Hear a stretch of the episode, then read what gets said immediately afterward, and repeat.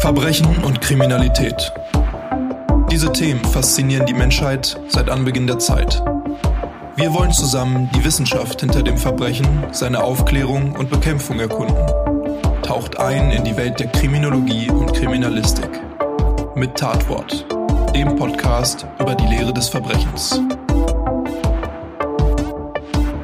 Hallo und herzlich willkommen zu einer weiteren Folge von Tatwort, dem Podcast über die Lehre des Verbrechens.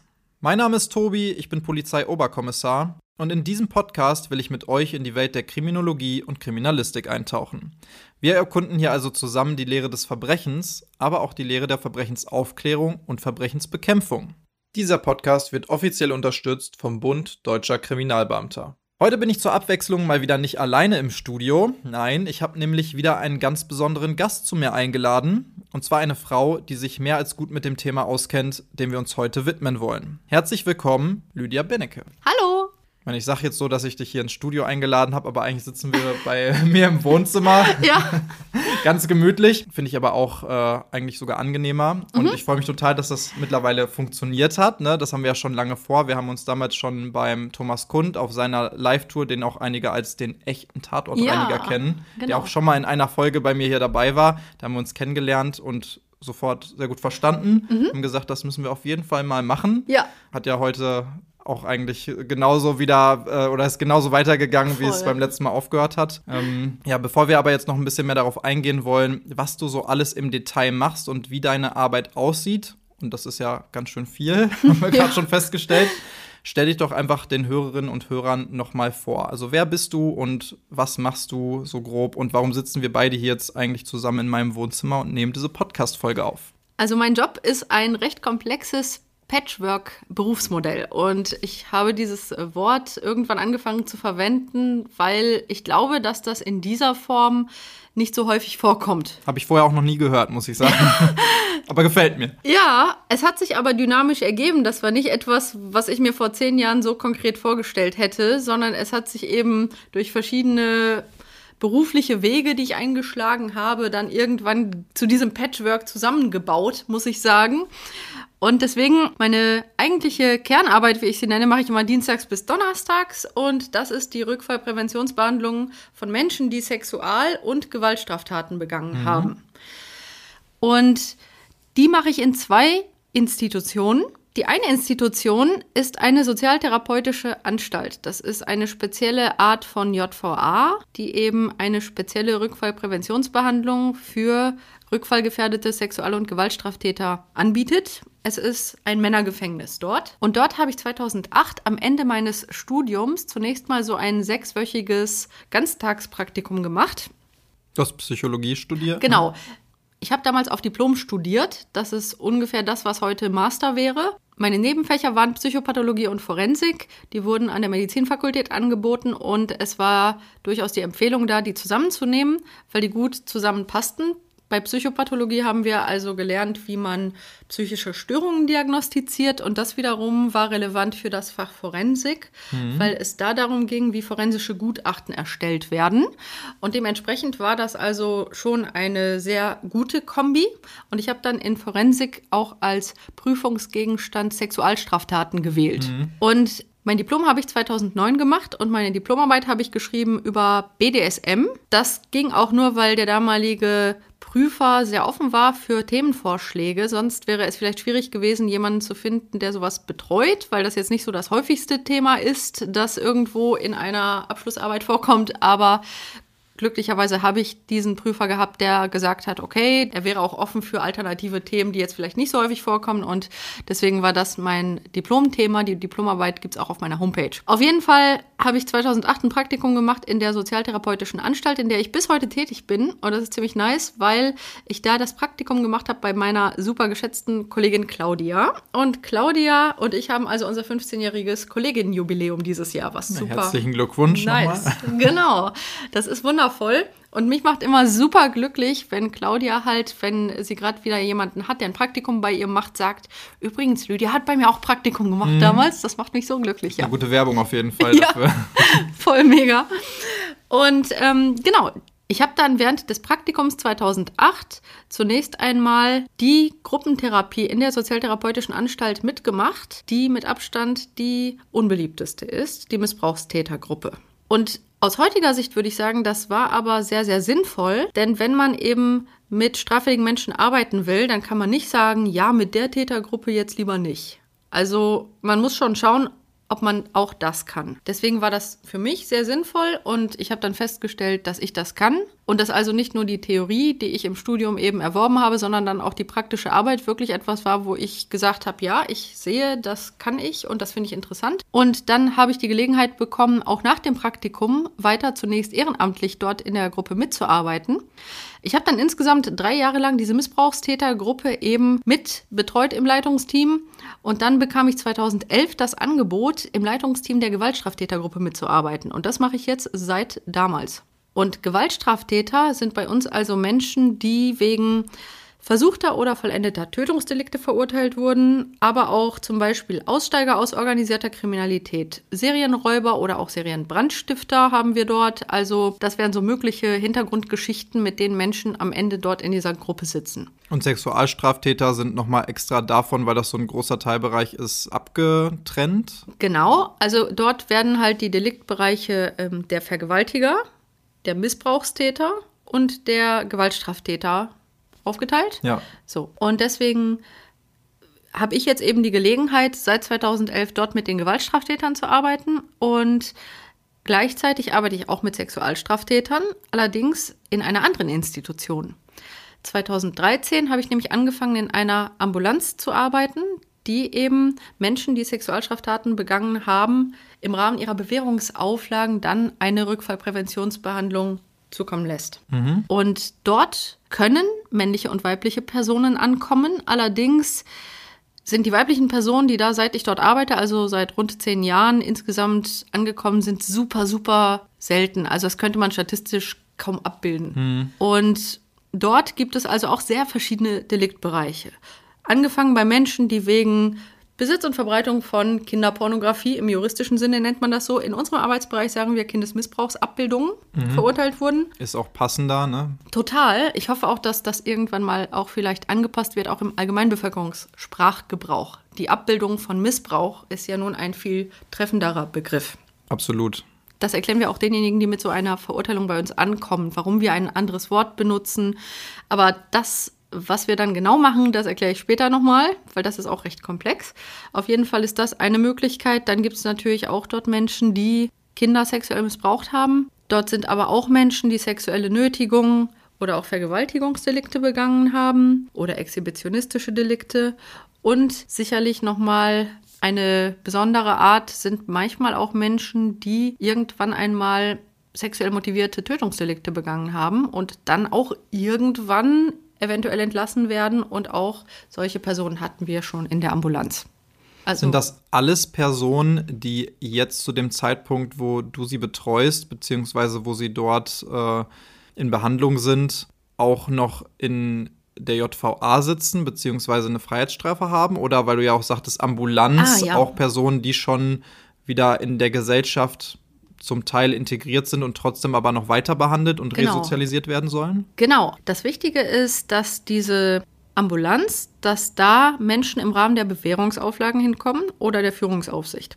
So, das bedeutet, die sind in Freiheit und trotzdem müssen die dort regelmäßig erscheinen.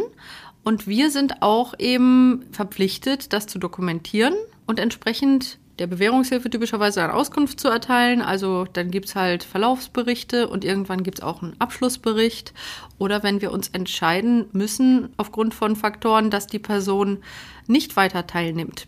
Das kann zum Beispiel sein, weil die Person nicht auftaucht und dementsprechend also eine Mitwirkung verweigert in diesem Sinne. Oder auch eine Person ist zwar bei den Terminen anwesend, körperlich, aber entweder sagt sie, ja, ich sage halt nicht, ich sitze hier meine Stunde ab, woraufhin wir erklären, dass das keine Mitwirkung ist. Mhm. Oder die Person spricht zwar, aber wir erkennen nach einiger Zeit, das kann bei manchen früher und bei manchen etwas später der Fall sein, dass keine ernsthafte, tiefergehende Arbeit erfolgt, weil die Person vielleicht offensichtlich die Unwahrheit sagt in gewissen Aspekten oder halt auch ganz offenkundig ablenkt von relevanten Sachverhalten und Themen oder auch mehr oder weniger dort sitzt und erklärt, sie sei aber in Wirklichkeit unschuldig. Mhm. Also so völlig. Also da gibt es halt Möglichkeiten, wo man sagen würde, okay, das ist eben nicht möglich, mit diesem Menschen hier zu arbeiten aufgrund folgender Faktoren. Und dann würde ein entsprechender Bericht an die Bewährungshilfe gehen und die würden dann natürlich dann schauen, wie sie weiter damit umgehen. Das würde dann dem Gericht gemeldet. Ja. ja. Das liegt dann nicht mehr in unserer Zuständigkeit. Das heißt, da muss eine gewisse intrinsische Motivation schon vorhanden sein, so wie bei vielen anderen Therapieansätzen ja auch weil die Person selber etwas ändern muss an sich und an ihrem Leben und Handeln und nicht etwas von euch geändert werden soll an den Personen. Ja, ja. um genau zu sein, ist es halt interessant insofern, als dass natürlich zunächst einmal ein Zwang klar gegeben ist. Diese Person hat diese Auflage und sie hat sie zu erfüllen. Und es gibt halt Menschen, die motiviert sind, weil sie zum Beispiel sagen, boah, das belastet mich total und ich möchte ehrlich gesagt einfach mal drüber reden. Und ich kann das halt jetzt nicht mit irgendwie Menschen in meinem privaten Umfeld. Also manche nutzen das wirklich als Möglichkeit, auch mal mit einem Menschen darüber zu sprechen, der professionell mit diesen Themen umgeht. Es gibt auch welche, die sagen, ja, ich will hier gar nicht sein und äh, passiert mir nie wieder und wir brauchen nicht drüber reden. Auch gerne die äh, Wendung, es passiert statt ich habe getan oder Mann statt ich. Das sind so typische mhm. Kommunikationsstrategien, wo du merkst, dass die halt auch unbewusst sich distanzieren und wo man dann klar machen muss, dass ein Delikt halt nicht passiert, sondern dass die Person es ja begangen hat und wir dann eben darüber sprechen müssen, was diese Entscheidung eben ausgelöst hat. Ja, also auch eine gewisse Akzeptanz als ersten Schritt, um die weiteren Schritte dann einleiten zu können. Schon zu sagen, eben genau, das hat was mit ähm, Entscheidungen und mit Verantwortung zu tun. Ja. Und es gibt aber ganz oft den Prozess, dass Menschen, die am Anfang entweder sagen, ja, ich kann mir nicht so richtig vorstellen, dass das was bringt, oder ich möchte auch gar nicht, ist voll unangenehm, gibt es ja auch viel Scham, ne? Also ganz oft sitzen da auch Menschen und ähm, sagen, oh, ich, äh, ich kann gar nicht so richtig aussprechen oder dann sagen sie, ist es halt passiert, da ist mir voll unangenehm. Also da gibt es natürlich viele Möglichkeiten, wie die reagieren die Menschen. Aber viele merken im Laufe des Prozesses, dass es ihnen was bringt. Nachdem natürlich eine gewisse Arbeitsgrundlage aufgebaut ist, ein gewisses Vertrauen aufgebaut ist und sie merken, dass wir eben wirklich professionell mit ihnen arbeiten, sie aber auch als Menschen behandeln, auch ganz wichtiges Thema. Mhm. Also sehr viele dieser Personen äh, sagen, ja, die Gesellschaft sieht mich als Monster. Und die irgendwo auch dankbar dafür sind, dass wir mit Menschen arbeiten. Und wir sagen, klar, diese Person muss die Verantwortung für ihre Tat übernehmen. Klar, sie hat ja auch bereits äh, juristisch dementsprechend Folgen bereits erlebt. Und wir sind aber dafür da, mit diesem Menschen daran zu arbeiten, dass dieser Mensch nicht mehr falsche Entscheidungen trifft, mit denen er andere Menschen gefährdet, denen schadet. So.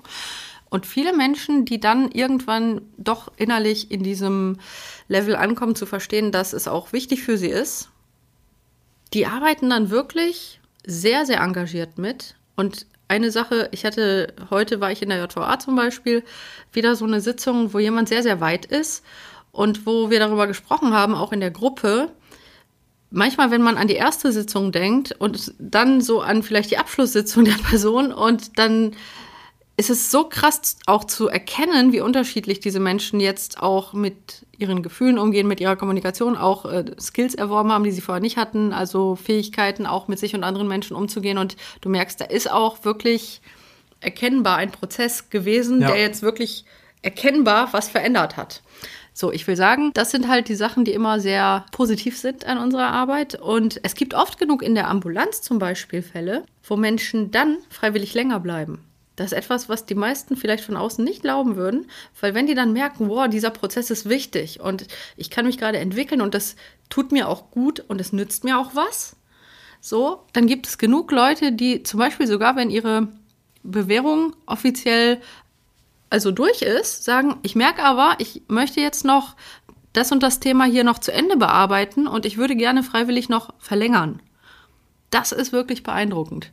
Also von daher. Das ähm, ist ja auch eine schöne Bestätigung für euch dann zu sehen, dass eure Arbeit eben so eine Entwicklung hervorrufen kann und auch so einen Erfolg verspricht in solchen Fällen. Ne? Ja. Weil ihr ja auch so nah an diesen Menschen arbeitet, dass ihr sicherlich ja auch eine bestimmte Art von Bindung in dem Prozess aufbaut, oder? Das ist eben eine professionelle Arbeitsbeziehung Genau. Mhm. und das ist immer ganz klar, dass es eine professionelle Arbeitsbeziehung ist. Aber wie gesagt, es ist schon so, dass wir sagen, das sind Menschen und wir versuchen diesen Menschen zu helfen, sich weiterzuentwickeln. Und natürlich entsteht auch bei diesen Menschen dann ein Prozess von Vertrauen. Ne? Und wenn du dich von jemandem sozusagen versuchst, äh, dabei begleiten zu lassen, dass du eben neue Fähigkeiten aufbaust und neue Erfahrungen sammelst und eben auch dich hinterfragst und manchmal auch genau dahin schaust, wo es richtig unangenehm ist und wo es richtig wehtut. Und das ist ein großer Teil des Prozesses. Dann brauchst du natürlich eine gewisse Vertrauensebene und menschliche Ebene so. Es ist immer ganz klar, dass es eben eine professionelle Ebene ist und trotzdem muss ich sagen, ähm, das ist beeindruckend, weil gerade wenn es darum geht, dass die Leute die unangenehmsten Dinge ihres Lebens bearbeiten, sowohl Dinge, die sie selber erlebt haben, als auch Dinge, die sie getan haben. Das sind immer die Stunden, die sehr emotional sind für die Person typischerweise. Ne? Und da musst du erstmal hinkommen, dass dieser Mensch sich darauf auch einlässt, für sich dahin zu schauen. Also auch als Mensch, der keine Straftaten begangen hat. Es gibt vielleicht Themen, wo jeder Mensch sagt, es gibt Dinge in meinem Leben, boah, die waren sehr schmerzhaft, möchte ich mich nicht gerne dran erinnern oder so. Und wenn du dir jetzt vorstellst, du hättest wirklich sehr, sehr krasse Dinge sowohl getan als auch erlebt und du musst richtig hinschauen und du musst richtig reflektieren, so, wie habe ich das erlebt? Was hat das ausgelöst? Und natürlich auch äh, übrigens mit Schuldgefühl umgehen. Also auch tatsächlich die Verantwortung übernehmen, löst auch bei vielen, wenn sie sich wirklich da reinbegeben, das starke Gefühl von Schuld aus. Und Scham. Und auch Selbsthass kann ausgelöst werden. Also ganz viele krasse Emotionen, die die Person auch dann erstmal verarbeiten muss. Und das sind so die Teile, wo die Menschen von außen, glaube ich, ein falsches Bild haben, weil viele denken, ja, da gehen die hin, dann erzählen die, ihre Kindheit war blöd und dann, ähm, ja, können die wieder gehen. also diejenigen, die diesen Prozess durchlaufen, das ist so emotional anstrengend und das ist so ein Kampf und so eine krasse Arbeit an sich selbst, das ist sehr, sehr fordernd. Und es gibt halt Menschen, die wirklich den Prozess abbrechen, zum Beispiel sich entziehen und lieber die Konsequenzen dann auf sich nehmen, als den durchzuziehen, auch teilweise, weil es so belastend für sie selber ist. Also von daher. Verstehe. Also, dass man, was ja oft der Tenor ist von vielen Menschen, die das, die sich nicht damit beschäftigen oder das Ganze nur oberflächlich sehen und dann mitbekommen, oh, da ist wieder so ein armer Täter und jetzt hat er gesagt, oh, ich hatte aber eine schlimme Kindheit. Und jetzt wird er dadurch belohnt, dass er jetzt eine Therapie machen kann und vielleicht in so eine sozialtherapeutische Einrichtung geht, anstatt einfach die harte, böse Gefängnisstrafe abzusitzen. Aber eigentlich ist es in vielen Fällen, man kann nicht alles pauschalisieren, aber in vielen Fällen vielleicht eher das Gegenteil, so dass man sagt, das ist eigentlich für die viel härter, als rein einfach nur im Gefängnis zu sitzen und sich nicht damit auseinanderzusetzen, was sie denn eigentlich wirklich getan haben. Also das würde ich sagen, ist meine Erfahrung. Also wenn die Menschen dann wirklich sich darauf einlassen, wie gesagt, so lange mit sich zu arbeiten und diese ganzen negativen Emotionen auch zu erleben und auch die irgendwie zu bewältigen und auch den eigenen die eigene Persönlichkeit, die eigenen Entscheidungen, den eigenen Lebensweg mit allen Dingen realistisch zu sehen. Und natürlich sind das Menschen, die ganz schön vieles gemacht haben, von dem sie sehr deutlich erkennen, dass es falsch war für sie und für andere. Das ist eben ein harter Weg. Und ich finde es immer wichtig, das zu betonen. Und an dieser Stelle auch noch eine wichtige Sache. Viele Menschen denken, dass wenn jemand eine schwere Straftat begeht, dass die Person sofort sagt, ach, meine Kindheit war so schlimm, schonen Sie mich. Die Erfahrung zeigt, dass das ganz oft nicht so ist sehr, sehr spannend. Ähm, es gibt einerseits natürlich Menschen, die durchaus, wenn sie dann anfangen, über ihre Biografie zu sprechen, relativ früh einräumen, dass äh, Dinge nicht so gut waren. Aber sehr viel häufiger haben wir eher den Fall, dass die Person entweder sagt, ach, keine Ahnung, brauchen wir nicht drüber reden, oder ach, ich erinnere mich nicht so genau, tut hier auch nichts zur Sache. Oder verschiedenste Aussagen treffen, auch so wie, ach, ist alles normal, wirklich, also können wir überspringen, lassen Sie uns mal direkt zum nächsten Punkt kommen. Und sehr oft hat das entweder damit zu tun, dass den Personen was unangenehm ist und sie selber gar nicht, intuitiv gar nicht drüber reden oder nachdenken wollen. Und manchmal ist es auch so, dass die Personen nicht wissen, wie auffällig ihre Kindheit war, und erst im Laufe des Prozesses anfangen zu begreifen, dass da sehr auffällige Faktoren waren, die begünstigt haben, dass sie beispielsweise Strukturen im Fühlen, Denken und Handeln entwickelt haben, die ihnen dann ermöglicht haben, leichter falsche Entscheidungen zu treffen als anderen. Und mhm. das ist nie eine Entschuldigung. Immer super wichtig. Also wir würden niemals sagen, ja, Sie hatten so eine schlimme Kindheit, jetzt brauchen Sie keine Verantwortung übernehmen. Im Gegenteil, wir sagen, wenn Sie als erwachsener Mensch eine Entscheidung treffen und Sie wollen ein Bedürfnis befriedigen und Sie wissen, dass Sie das nicht dürfen, aber Sie entscheiden sich, das zu tun, weil Sie das Bedürfnis befriedigen wollen. Und Sie steuern sich dabei. Einsichts- und Steuerungsfähigkeit. Sind Sie verantwortlich. Mhm. Egal, wie vielleicht dramatisch Ihre Erlebnisse in der Kindheit waren. Als erwachsener Mensch haben Sie die Verantwortung für diese Entscheidung. Trotzdem müssen wir aber schauen, wo kommt, sagen wir mal, die Persönlichkeit dieses Menschen zu diesem Zeitpunkt her, der in dieser Situation entschieden hat, das zu tun. Und das ist eben der große Prozess, den wir machen. Dass die Menschen irgendwann besser verstehen, warum sie Eigenschaften haben und wodurch die auch mitgeformt wurden, dass sie dann diese Entscheidung so treffen konnten. Ja, super interessant. Vor allen Dingen auch, was du gerade sagtest, dieser Faktor Mensch, der da drin ist und sich selbst auch eingestehen, vielleicht auch als Straftäter, als betroffene Person, dass man eigentlich ein Mensch ist und das auch zulassen muss und ja. es vielleicht sogar auch einigen hilft, zu denken, man ist ein Monster und einfach sagt so, okay, dieses Schwarz-Weiß-Denken hilft mir genauso in meiner eigenen Einschätzung, wie vielleicht auch anderen Menschen, die von außen darauf gucken, es hilft, die eigene Welt in Schwarz und Weiß einzuteilen, weil es natürlich viel einfacher ist, Schubladendenken anzuwenden. Mhm. Und dann aber auch zu sagen, es ist ja auch rein logisch, nachvollziehbar, dass nur ein Mensch resozialisiert werden kann, wenn man von Anfang an davon ausgeht, dass jemand ein Monster ist und aufgrund dessen, weil er einfach böse ist, Dinge begangen hat, dann würde man ja von vornherein, und das ist ja auch teilweise in der Kriminologie, Kriminalethiologie, ähm, also Kriminalitätstheorien, die beschreiben, warum jemand straffällig geworden ist, italienische Schule, also die ersten mhm. äh, Anfänge davon, wo man gesagt hat, aufgrund von Genetik, Biologie, äh, jemand wird schon als böse oder als Verbrecher geboren dann hat das den blöden Nebeneffekt, dass diese Personen ja von Anfang an innerhalb dieser Theorie gar nicht mehr resozialisiert werden können, mhm. weil es ja quasi angeboren ist. Ja. Und dass man aber von ganz von Anfang an dahin gehen muss und sagen muss, das sind Menschen mit Problemen und diese Probleme versuchen wir zu bewältigen und das ist ja für alle, sowohl für die Betroffenen als auch für die Gesellschaft an sich etwas Positives, wenn die resozialisiert werden und dann keine Straftaten mehr begehen es bringt ja nichts, einfach das zu akzeptieren und dann die Leute wegzusperren. Ne? Das ist nämlich der Punkt, dass ich natürlich am häufigsten mit so Aussagen konfrontiert werde, wie ja, komm alle für immer wegsperren. Dann sage ich immer gerne, ja, wohin denn? Australien ist schon besetzt. Mhm. Schwarzhumorig so. Ja. Jetzt mal drüber nachdenken. Die Menschen haben keine Vorstellung davon, wie viele Menschen Sexual- und Gewaltstraftaten begehen. So. Und dann sagen die, ja, dann Todesstrafe. Erstens bin ich ganz froh, in einem System zu leben, in dem es die nicht gibt. Dito. Mhm. Aber wenn man mal die USA anschaut, sind die Prozesse, die bis zu dem Urteil der Todesstrafe führen, sehr, sehr teuer. Was Sinn macht, weil man möchte ja schon, dass so ein Prozess dann auch, äh, naja, juristisch wirklich sauber geführt wird. Aber offenbar sind diese Prozesse dann teurer als die lebenslange Unterbringung. Und wenn du jetzt denken würdest, dass du sozusagen jede Person, die eine Sexual- und eine schwere Gewaltstraftat begeht, dann so einem Prozess unterziehen wollen würdest, wobei ich immer noch denken würde, das wäre eine Welt, in der ich also persönlich nicht leben möchte, aus unterschiedlichen Gründen, dann könnte das ein System aber letztendlich gar nicht leisten. Also rein von der ganz praktischen Umsetzung.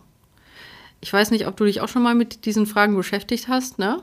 Und äh, hast, ich weiß nicht, ob du schon mal eine Sendung dazu gemacht hast. Hm, nee, bisher noch nicht. Also zumindest so in dem Bereich äh, Folge 2 vielleicht. Äh, was ist Verbrechen und ja. wie ähm, könnte man Verbrechen abgelten, also zum Thema Strafen und sowas. Da wird aber definitiv auch noch mal was kommen, weil ich das auch einen unglaublich spannenden Bereich finde, der einfach mit der Auseinandersetzung mit Kriminalität und Verbrechen, je nachdem, wie man das jetzt betiteln möchte, Hand in Hand geht. Mhm. Man kann nicht Kriminalität in einer Gesellschaft diskutieren, ohne auch Strafen und Sinnhaftigkeit von Strafen oder eben vielleicht mehr Sinnhaftigkeit von Resozialisierung anstatt Strafen diskutiert.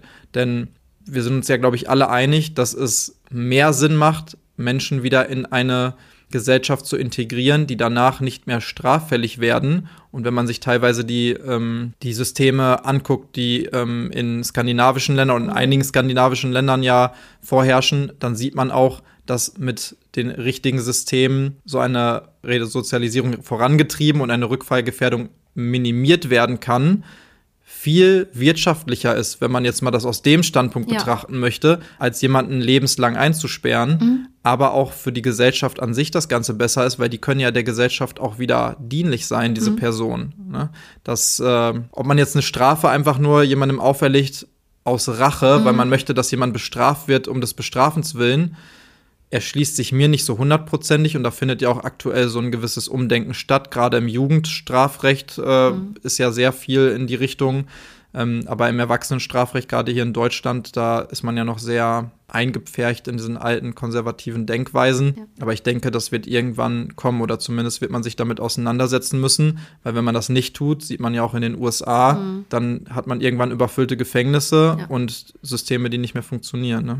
Ja, das ist also gerade USA, glaube ich, ein Beispiel dafür, dass äh, genauso ein System ich wahrscheinlich wie du nicht wollen würde, aus allen offensichtlichen Gründen. Ja.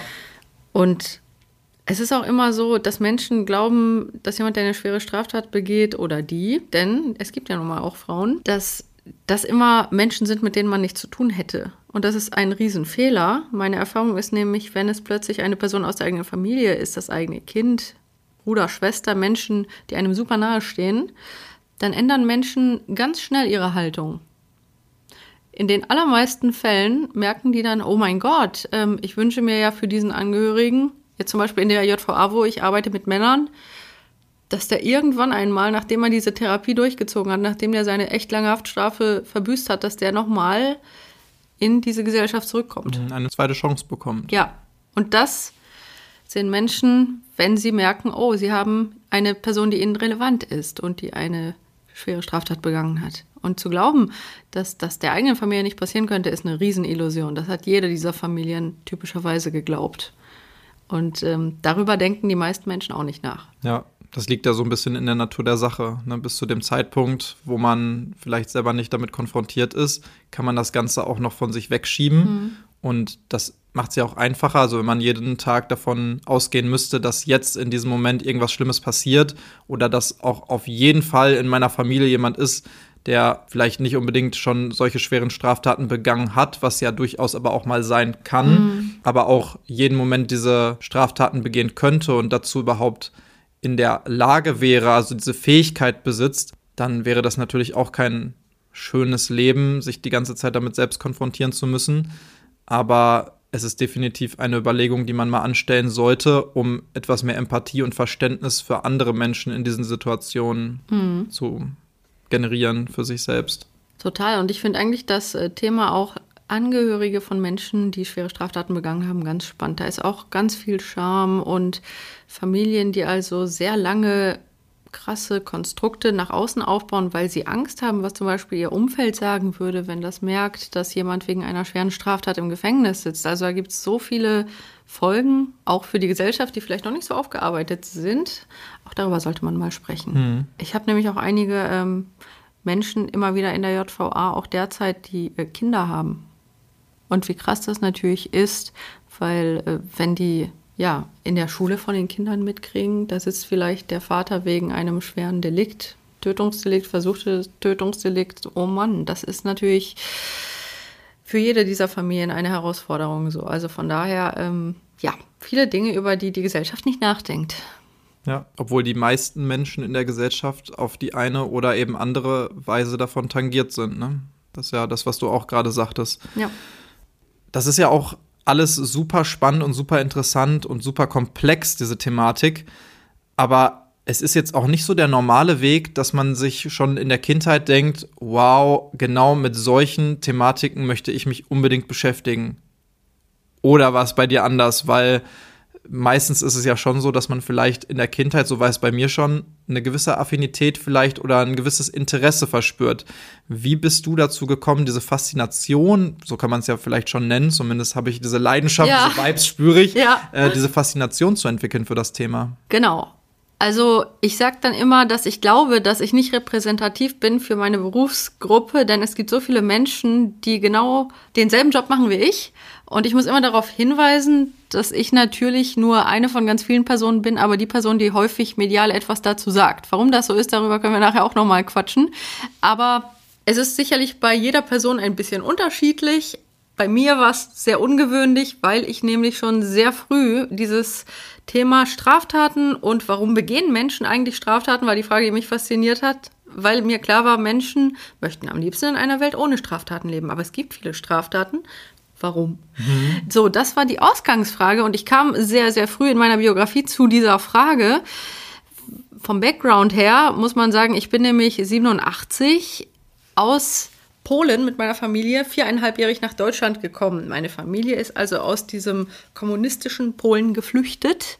Hm, und ja, war eine, war eine anstrengende Episode, auch von äh, großen Befürchtungen seitens eben meiner Familie geprägt, weil unklar war, was passieren würde und so.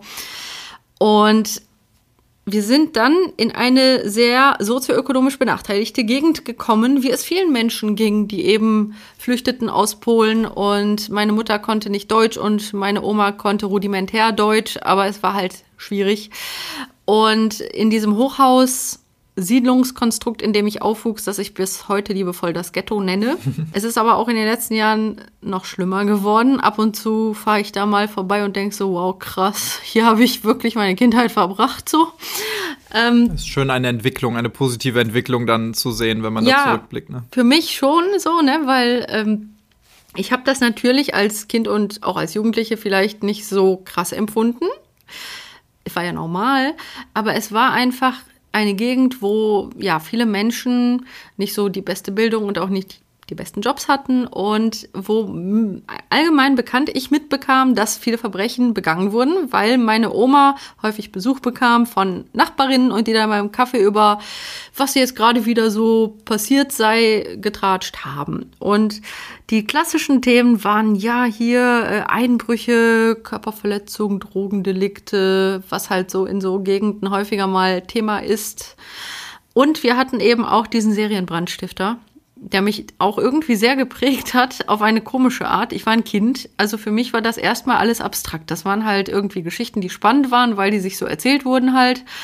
Der Serienbrandstifter hatte die Angewohnheit, im Keller des Hochhauses genau schräg gegenüber, immer am Wochenende, aber natürlich relativ unvorhersehbar vom Intervall, immer wieder diesen Keller anzuzünden. Mir ist bis heute unbegreiflich, wie jemand über wirklich lange Zeit damit durchkommen konnte. Und ich habe wirklich mehrfach Feuerwehreinsätze dieser Art beobachtet, weil das Interessante war, wenn das dann mal wieder aufgetreten ist, dann haben wir alle uns am Küchenfenster versammelt, einen Tee getrunken und den Feuerwehreinsatz beobachtet.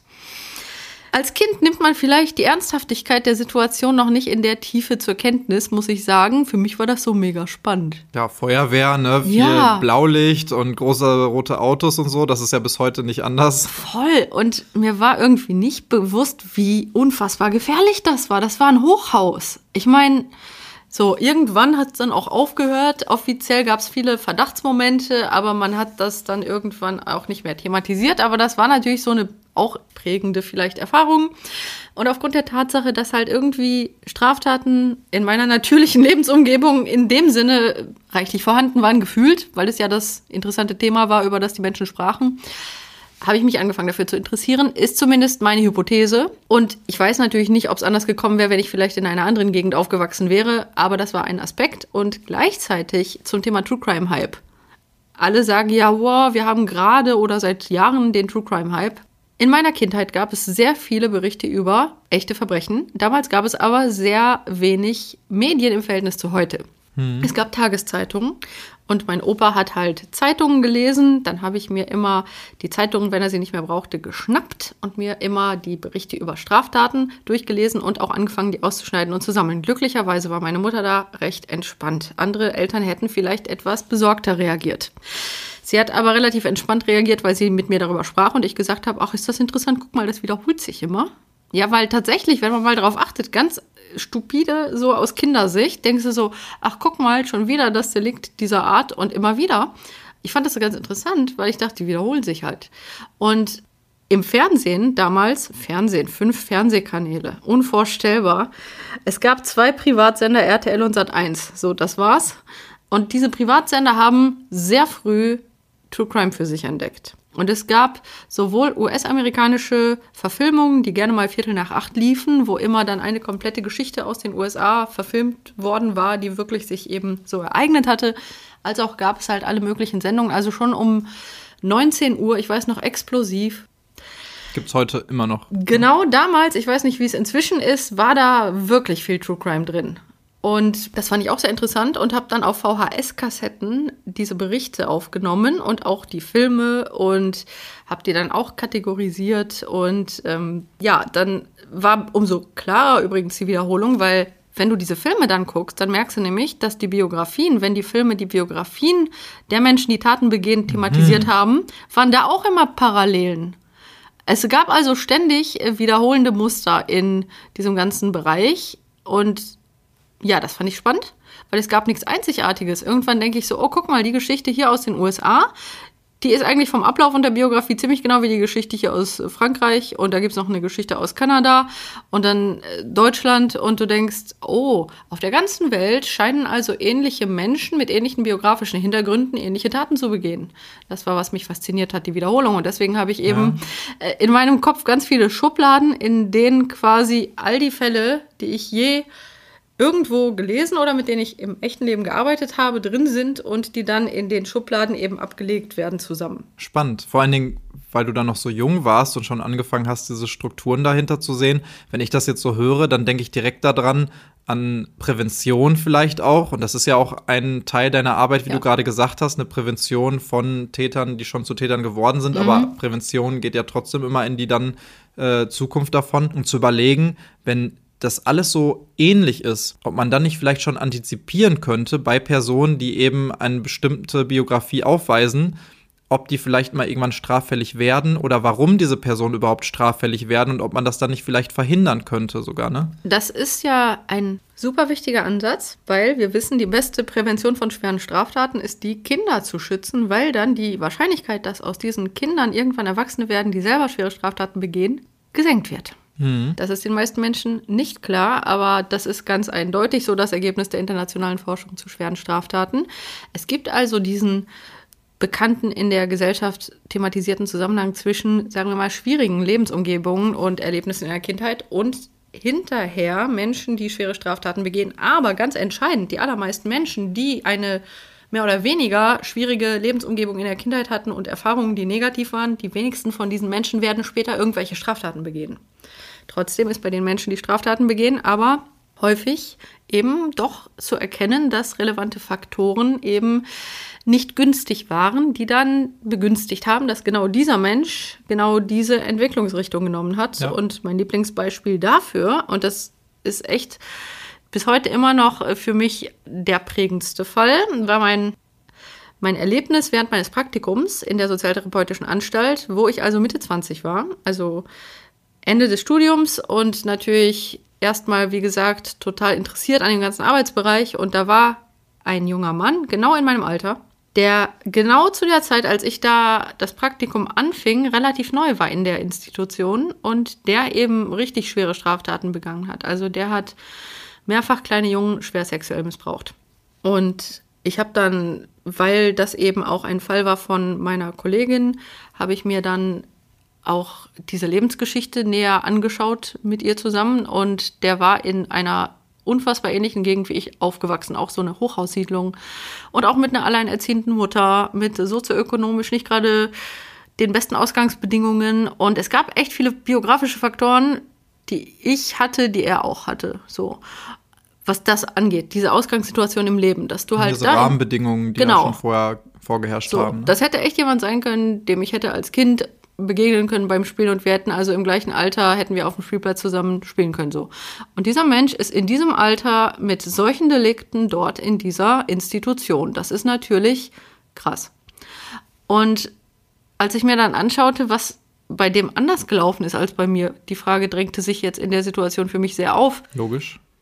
Habe ich halt gesehen, das war wirklich auch krass Er als Kind war also viel eben allein unterwegs, wie das halt so war, weil seine Mutter halt wenig Zeit hatte. Und er ist diesem Mann begegnet, der dort in dieser Gegend, in der er aufgewachsen ist, sich als der nette Mensch mit einer pädagogischen Ausbildung, der sich hier um die armen Kinder in dieser benachteiligten Gegend kümmert, wirklich ganz offen inszeniert hat und auch sehr viel eben positive Wahrnehmung durch die anderen Erwachsenen dort. Ja, da kommt einer und will hier helfen, so. Und der war halt ein wirklich sehr, sehr ausgeprägter Sexualstraftäter, der ganz gezielt in diese Gegend gekommen ist mit seinem auch tatsächlichen Ausbildungsbackground, weil er wusste, dass dort Kinder sind, die eben sehr bedürftig sind und die er sehr leicht manipulieren konnte. Ganz eindeutig war das beabsichtigt so. Und dieser Junge hat sich sehr an den gebunden und das wurde wirklich für ihn sein Vater. Das war die Vaterfigur in seinem Leben. Und der Mann, der hat also zunächst einmal, das ist ganz fürchterlich, tatsächlich dafür gesorgt, dass der Junge besser in der Schule wurde. Der hat also dem neue Kleidung gekauft, hat dem Essen gekocht, hat also alles gemacht, was ein Elternteil tun würde und hat das aber gekoppelt an Missbrauch. Und das ist ja leider eine Manipulationsstrategie, die häufig verwendet wird, dass eben ein Kind, das ja, wie der Junge hier emotional bedürftig ist, dass das dann eben so manipuliert und abhängig gemacht wird. Und das war wirklich krass, weil der später gesagt hat, dieser Täter, also der hat gesagt, hier aus dem Jungen wäre ja nichts geworden ohne mich. Der hat ja dank mir überhaupt einen guten Schulabschluss gemacht. Wie schrecklich, weil all das, dieses Kümmern war ja nichts anderes als die Manipulationsstrategie, um dieses Kind einfach systematisch missbrauchen zu können. Und das, dieser Junge hat also einerseits für sich verinnerlicht, dass dieser Missbrauch, dass der aber gekoppelt ist eben an elterliche Zuwendung und an diese Liebe und diese Geborgenheit, die er sich gewünscht hat. Und dieser Missbrauchstäter, das war auch jemand, der wirklich ausgeprägt ein Selbst- und ein Weltbild hatte, von dem der der Meinung war, nichts Unrechtes zu tun. Das ist eine sehr starke Mischung von kognitiven Verzerrungen gewesen, die er aufwies und die er an den Jungen weitergegeben hat. Der hat dem Jungen weitergegeben, dass das völlig normal und völlig okay und super gut sei und dass nur die Gesellschaft leider das noch nicht verstehe. Und irgendwann würde die Gesellschaft das vielleicht verstehen. Mhm. Und das war also so ein komplettes Weltbild, was er natürlich dann diesem Jungen, den er die ganze Zeit missbraucht hat, auch sehr, sehr intensiv eingetrichtert hat. Jetzt hat dieser Junge dieses Weltbild übernommen, was angesichts dieser Sozialisation durchaus Sinn macht der kannte nichts anderes und die einzige Person, die ihm wirklich so viel Liebe und Zuwendung gab, hat gleichzeitig ihn die ganze Zeit traumatisiert und ihm dieses Weltbild eingeredet. So. Und ähm, der ist dann, als er erwachsen wurde, dieser Junge, ähm, hat er gemerkt, dass er sich selbst angezogen fühlte zu Jungen, genau in dem Alter, in dem er missbraucht worden ist. Und der hat wirklich tragischerweise eine Kernpädophilie entwickelt. Also wirklich eine Neigung, die es ihm auch als Erwachsenem unmöglich gemacht hat, sich sexuell oder auch romantisch zu erwachsenen Menschen hingezogen zu fühlen. Ausschließlich konnte er sexuelle und romantische Gefühle empfinden gegenüber Kindern, also Jungen. Und wir müssen dazu sagen, dass wir bis heute niemals mit Sicherheit sagen können, welche Faktoren in einem bestimmten Fall beispielsweise eine solche Neigung auslösen. Und super wichtig zu sagen ist, dass eine pädophile Neigung eben nicht bedeutet, dass ein Mensch Taten begehen muss. Es gibt Menschen, die haben eine solche Neigung und begehen niemals Straftaten, weil sie wissen, was die Folgen ihres Handelns wären. Auch für die Kinder. Und das muss man also sagen. Da sind wir wieder bei dieser Selbstverantwortung und Verantwortung übernehmen für die eigenen Taten, für das eigene Handeln. Ja, und es gibt Menschen, die haben diese pädophile Neigung und die verstehen aber, welche Schädigung es auslösen würde, wenn sie die ausagieren würden und deswegen tun sie es nicht. Jetzt wissen wir natürlich nicht, was bezogen auf die Sexualität dieses konkreten Menschen für eine Entwicklung erfolgt wäre, wäre er nicht das Opfer dieses Mannes geworden. Aber es gibt die Hypothese, dass solche Erlebnisse bei Menschen, die eine Prädisposition haben, zum Beispiel begünstigen können, dass eine solche Neigung sich dann bei bestimmten Menschen mit ausgelöst durch solche Erlebnisse entwickeln kann. In seinem Fall war das zumindest etwas, was definitiv im Raum stand. Aber die Neigung war ja hier in dem Kontext dieser Weltsicht, die er mitbekommen hat, von diesem Vater. Für ihn war das sein Vater, so mhm. emotional, ne? Auch wenn der Mann ihn nie adoptiert hat, aber das war für ihn sein Vater. Und das Krasse ist halt, dass dieser Mann auch durchaus später wegen Missbrauchstaten aufgefallen ist und man dann übrigens ihn sogar, da war er noch minderjährig, befragt hat und er ihn total in Schutz genommen hat und gesagt hat, der Mann hätte ihn niemals missbraucht, weil er eben so an ihm hing, dass er niemals gegen den ausgesagt hätte und vor allem, weil er ja eingetrichtert bekommen hat, dass es ja nichts Falsches sei, dass ja nur die Gesellschaft falsch sei. Und nun war er aber jetzt selbst erwachsen geworden und hat eben gemerkt, dass er diese Bedürfnisse selber sehr ausgeprägt wahrnahm bei sich und hat die ausagiert, weil er ja mit dieser Weltsicht aufgewachsen ist, das sei ja normal und okay und ja, überhaupt nicht schädlich. So, und mit dieser Haltung ist er in die Sota gekommen und hatte null Unrechtsbewusstsein und hat also versucht, alles abzuwehren. Und nach einer gewissen Zeit, auch weil er zum Beispiel kommuniziert hat mit anderen Menschen dort, die vielleicht ähnliche Hintergrundgeschichten hatten, die aber bereits in ihrer Aufarbeitung weiter waren und die dann auch sagen konnten, ich kenne das und aus den und den Gründen möchte ich dir sagen, dass deine Haltung, wie sie ist, nicht korrekt ist so. Das war ein komplexer Prozess, aber der hat dann zunehmend doch langsam angefangen, mal seine eigene Entwicklung zu hinterfragen. Letztendlich hat er also erkannt, dass dieser Mann, den er immer noch lieb hatte, übrigens zu dem Zeitpunkt, der hatte immer noch Kontakt mit diesem Täter. Krass. Ja, weil ja. das war immer noch für ihn sein Vater. So, seine Vaterfigur. Und er hat aber erkannt, dass der sich all die Jahre um ihn gekümmert hatte, nur weil er ihn missbrauchen konnte. Also er hat den Hintergrund irgendwann dann doch klar gesehen. Immer mehr klar ja. gesehen, so. Und dass sozusagen das niemals von einem Gedanken, diesem Kind zu helfen, geleitet war, sondern bei diesem Mann ganz klar eben nur darauf abzielte, dass er dieses Kind dann so abhängig machen konnte, dass er eben alles tun konnte, was er wollte. Und er hat also den Kontakt weiter gehabt zu diesem Mann all die Jahre und später hat dieser Mann übrigens auch gesagt, dass das ja ein Beweis dafür gewesen sei, dass es nicht geschadet hätte. Was natürlich fürchterlich ist, weil der ja so emotional abhängig war. Ne? So. Und irgendwann, als der das alles reflektiert hat, hat er auch erkannt, dass wahrscheinlich mit ausgelöst durch die Handlungen dieses Mannes bei ihm diese Neigung und auch in Folge aber auch seine Entscheidung, selber solche Taten zu begehen, ja mitbedingt war. Und das war sehr, sehr hart für ihn, klar. Da musste er auch erstmal emotional natürlich verarbeiten, weil stell dir vor, die Person, die deine primäre Bezugsperson ist, seit deiner Kindheit, du erkennst, dass diese Person mit daran beteiligt war, dass du jetzt im Gefängnis sitzt und dass du andere Opfer geschaffen hast. Das war ja auch noch eine Sache, dass er verstanden hat, dass er auch noch weitergegeben hat, was er selbst erlitten hat. Das ist auch schon eine gewisse Identitätskrise, die da dann stattfindet oder die stattfinden kann, wenn er selber merkt, dass das, was als was er sich immer gesehen hat, mhm. eigentlich etwas völlig Falsches war oder ein völlig falsches Bild von ihm selber war und er sich auf einmal das erste Mal, dieser Schleier verzieht ja. sich, dieser Manipulation und er sieht sich das erste Mal klar als das, was er ist, ja. nämlich als Opfer ja. von einem Straftäter. Und gleichzeitig gleichzeitig als Täter, der selber Opfer erschaffen hat. Und mhm. das alles gleichzeitig. Ja. Ja, das war krass. Und ähm, der hat sich dann auch entschieden, im Rahmen seiner Haft, also das hat ja alles natürlich gedauert, was wir jetzt hier in sehr kurzen, kurzen äh, sozusagen Momenten besprechen, diesen Mann auch anzuzeigen.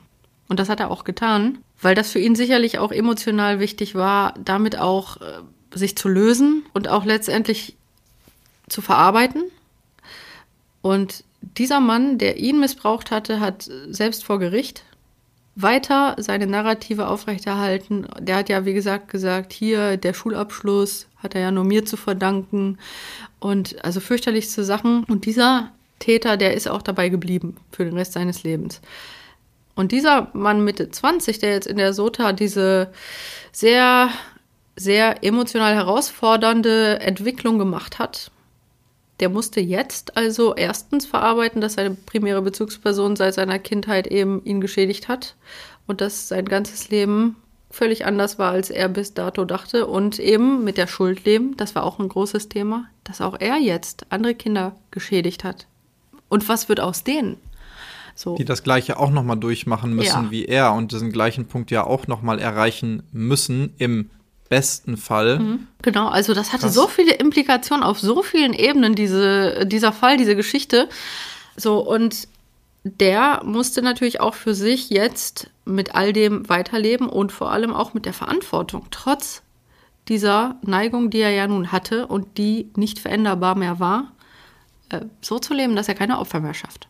Das ist eine krasse Herausforderung. Und an der Stelle ist aber eben die ganz große Frage, er ist Opfer, er ist Täter, komplexes Konstrukt. Wäre er diesem Mann in dieser Hochhaussiedlung nie begegnet, dann wäre er vielleicht niemals dieser Täter geworden. Aber es entschuldigt natürlich trotzdem nichts, weil als er als Erwachsener Entscheidungen getroffen hat, hat er die getroffen. Und die Verantwortung musste er auch übernehmen und auch die Schuld, die damit einhergeht. Und trotzdem ist das so ein Fall, der zeigt, dass Gut und Böse und eben die Auswirkungen von manchmal kleinen Elementen, es war diese Hochhaussiedlung, da war dieser Mann, sehr, sehr, sehr viele Folgen haben können. Das ist der Butterfly-Effekt. Mhm. Kleinste Veränderungen können Biografien in völlig andere Richtungen lenken. Ja, und in dieser komplexen Realität arbeite ich. Ja, und das ist doch auch ein wunderbarer und passender Abschluss für den ersten Teil dieser Folge mit Lydia. Insgesamt haben wir an dem Tag, wo wir das Ganze aufgenommen haben, wirklich ungelogen stundenlang ununterbrochen miteinander gequatscht und uns über die verschiedensten Dinge ausgetauscht. Und ein paar Stunden davon haben wir dann quasi auch einfach mal das Mikro mitlaufen lassen. Zumindest hat es sich echt die meiste Zeit genauso angefühlt. Also danke an dieser Stelle nochmal dafür an dich, Lydia. Und aufgrund dessen haben wir uns dann aber auch entschieden, daraus mehr als einen Teil zu machen. Für mich war das Ganze unglaublich spannend und interessant und ich habe auch viel davon mitnehmen können und ich hoffe, euch ging es da einfach genauso, denn das geht im zweiten Teil auch exakt so weiter und Lydia und ich besprechen auch noch ein paar andere spannende Fälle aus ihrem Werdegang und tauchen auch in den Bereich der Kriminalpsychologie nochmal etwas tiefer ein. Wie immer freue ich mich auch sehr über euer Feedback, Themenvorschläge, Gastvorschläge, was auch immer ihr mir mitteilen wollt oder auch einfach mal mit euch ins Gespräch zu kommen. Das alles könnt ihr mir über Instagram oder Facebook zukommen lassen. Da findet ihr mich unter Tatwort Podcast oder auch neuerdings per Mail unter tobi at tatwort-podcast.de. Das alles ist auch in den Show Notes nochmal verlinkt. Schaut aber natürlich auch gerne mal bei Lydias Accounts vorbei. Die findet ihr dann unter Lydia Benecke Official. Und ganz zum Schluss nochmal ein persönliches Anliegen von mir. Egal, wo ihr das Ganze gerade anhört, lasst doch dem Podcast gerne auch mal eine gute Bewertung da. Das kostet euch nichts also außer vielleicht ein winziges bisschen Zeit.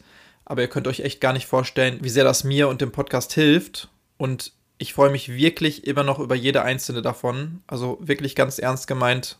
Danke auch dafür. Ansonsten bleibt mir wieder einmal nur zu sagen, auf Wiederhören, bleibt sauber und bis zur nächsten Folge von Tatwort.